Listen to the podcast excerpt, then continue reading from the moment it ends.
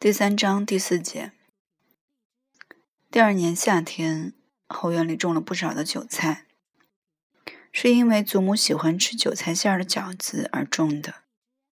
可是，当韭菜长起来时，祖母就病重了，而不能吃着韭菜了。家里别的人也没有吃着韭菜，韭菜就在院子里荒着。因为祖母病重。家里非常热闹，来了我的大姑母，又来了我的二姑母。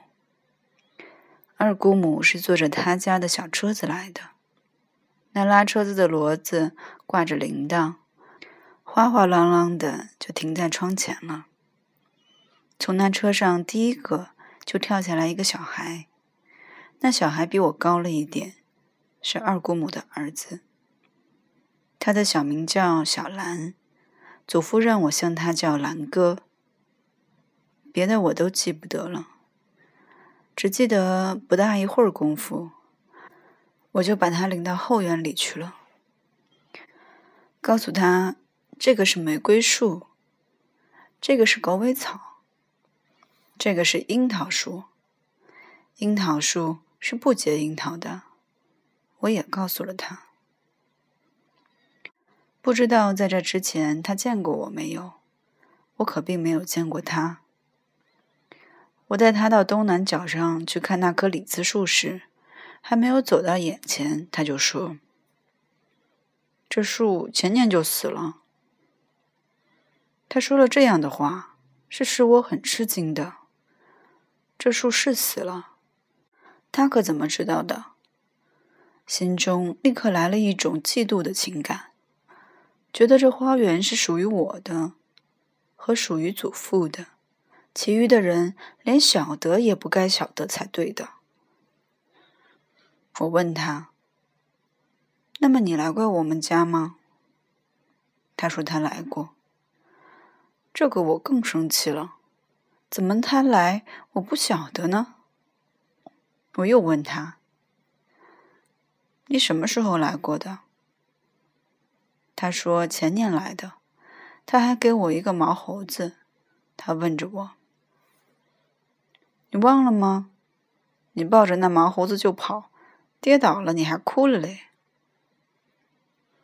我无论怎样想也想不起来了。不过总算他送给过我一个毛猴子，可见对我是很好的。于是我就不生他的气了。从此。天天就在一块玩儿。他比我大三岁，已经八岁了。他说他在学堂里边念了书的，他还带来了几本书。晚上在煤油灯下，他还把书拿出来给我看。书上有小人，有剪刀，有房子。因为都是带着图，我一看就连那字似乎也认识了。我说。这念剪刀，这念房子。他说不对，这念剪，这念房。我拿过来仔细一看，果然都是一个字，而不是两个字。我是照着图念的，所以错了。我也有一盒方字块，这边是图，那边是字。我也拿出来给他看了。从此整天的玩儿。祖母病重与否，我不知道。不过，在他临死的前几天，就穿上了满身的新衣裳，好像要出门做客似的。说是怕死了来不及穿衣裳。因为祖母病重，家里热闹得很，来了很多亲戚，忙忙碌碌，不知忙些个什么。有的拿了些白布撕着。撕的一条一块的，撕的非常的响亮。旁边就有人拿着针在缝那白布，还有的把一小罐里边装了米，罐口蒙上了红布，还有的在后院门口拢起火来，在铁火勺里边炸着面饼了。问他这是什么？这是打狗饽饽。